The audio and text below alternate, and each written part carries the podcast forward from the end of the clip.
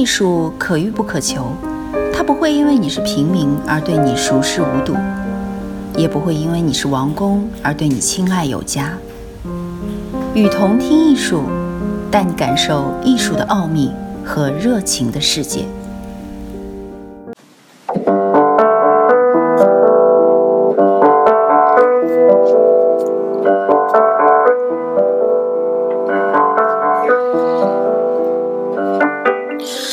听众，大家好，欢迎收听《与同听艺术》。今天为大家带来为漫画梦而奋斗的青春——长盘庄的记忆。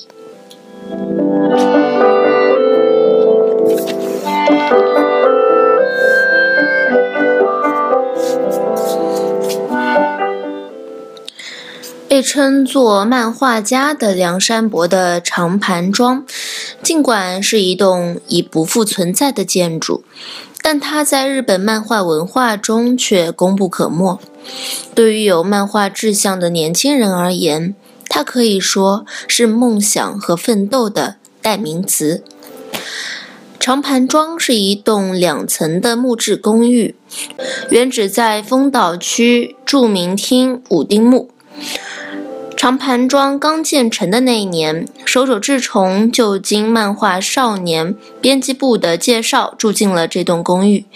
之后，抱着相同志向年轻漫画家们纷至而来，他们包括四田博雄、藤子不二雄、铃木伸一、森安直哉、水野英子，都是后来名声显赫的漫画家前辈。除了从各地上京的居住者，还有很多像绝田次郎一样往来于长盘庄的通勤漫画家。松本零士也是常常前往拜访。作为日本代表性的漫画家们年轻时聚集的场所，长盘庄被人们称为漫画家的梁山伯。修建长盘庄的昭和二十七年前后，正是日本公营集合住宅登场的时代。同时，民间涌现了大量像长盘庄一样木质租赁的公寓。这些木质租赁公寓的租金都比较低，但通常一户只有一间窄小的小屋子，厕所和厨房都是公用的。当时二十来岁的漫画家们，便是住在长盘庄二层那些面积四叠半、公租金大概三千日元的屋子里，一边埋头于各自的工作，同时分享着公共空间，在生活上互相帮助。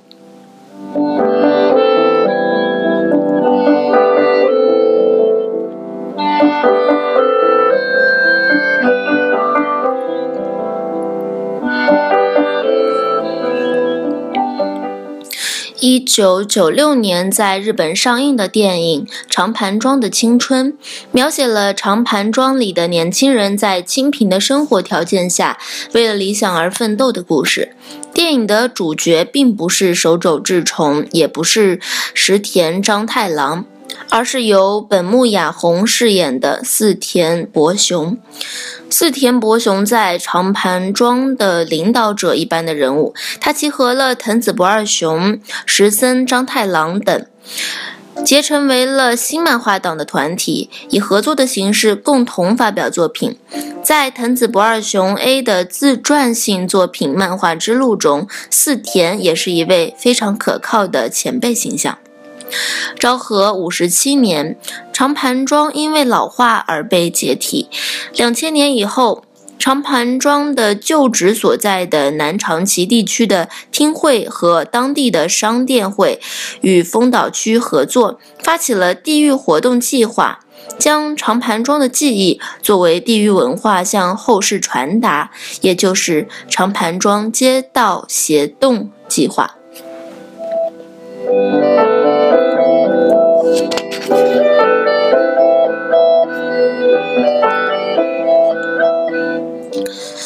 两千零八年，纪念碑设置实行委员会成立。经过委员会的努力，长盘庄纪念碑“长盘庄的英雄们”在一年完成。纪念碑位于丰岛区立南长崎花木公园。台座部分刻着十位居住于长盘庄的漫画家的自画像和签名。台座上部。坐落着长盘庄的模型，模型玄关处的脚踏摩托车是当时绝田次郎每天往返于长盘庄所使用的爱车，象征着没有刻在纪念碑上的通勤族的漫画家们。而纪念碑的设置只是协动计划的开端。由于长盘庄旧址所在处已经建立了新的公司和居民楼，长盘庄的英雄们并非建立在准确的长盘庄旧址上。于是，二零一二年，在当地公司与居民的理解和协助下，协动工作终于实现了在长盘庄旧址设立了长盘庄的。旧址纪念碑的目标。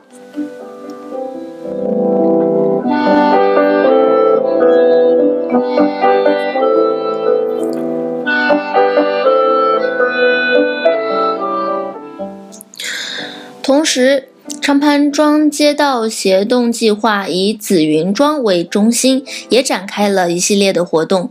在长盘庄时代，长盘庄周围也是有非常多的漫画家居住和用于工作室的公寓。协动计划便在这现存的紫云庄内进行支援新人漫画家的紫云庄活动计划，以及举办紫云庄实习演讲等活动。除了长盘庄街道协动计划以外，在东京还有其他非营利组织进行着长盘庄计划。向真正以漫画家为志愿者的年轻人们提供东京内最低价格的房子，开办演讲。可见长盘庄这栋建筑尽管已经不复存在，但是它已经抽象地成为了年轻人对漫画事业的执着追求和为了这个事业而努力奋斗的热情，并且以这个抽象的概念在漫画文化中一直传承。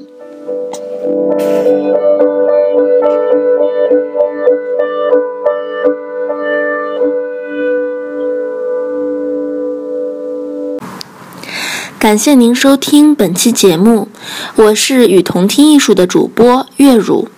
把你愿意分享的文章发给我们，我们会分享给更多的人。